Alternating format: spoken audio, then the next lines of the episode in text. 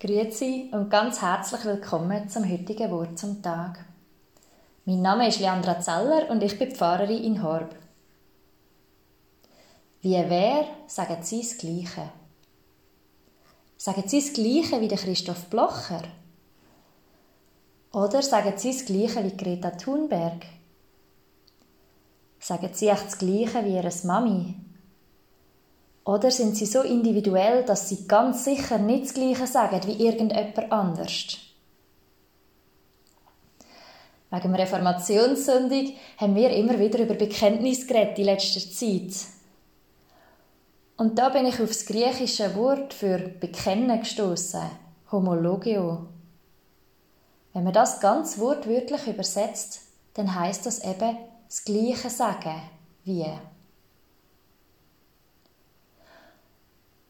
Und klar, Bekenntnis, das ist ein Riesenwort. Ich weiß nicht, ob Sie ein persönliches Bekenntnis oder sogar Glaubensbekenntnis haben. Viele Menschen trauen sich gar nicht an ein Bekenntnis daran her, weil es so gross ist.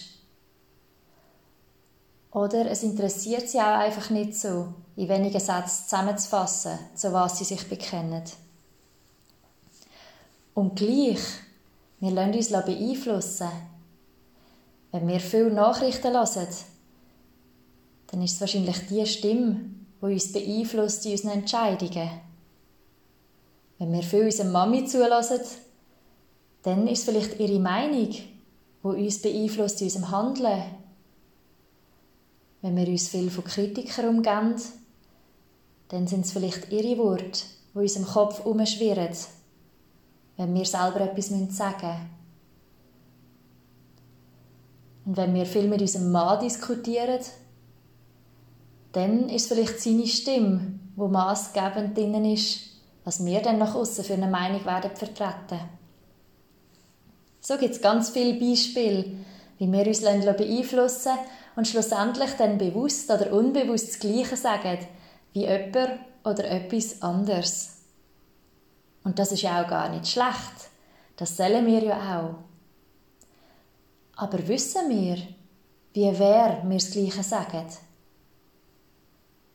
Jesus damals, als er kam, er hat es gewusst. Er hat den Anspruch gehabt, das Gleiche zu sagen wie Gott. Und das war unbequem.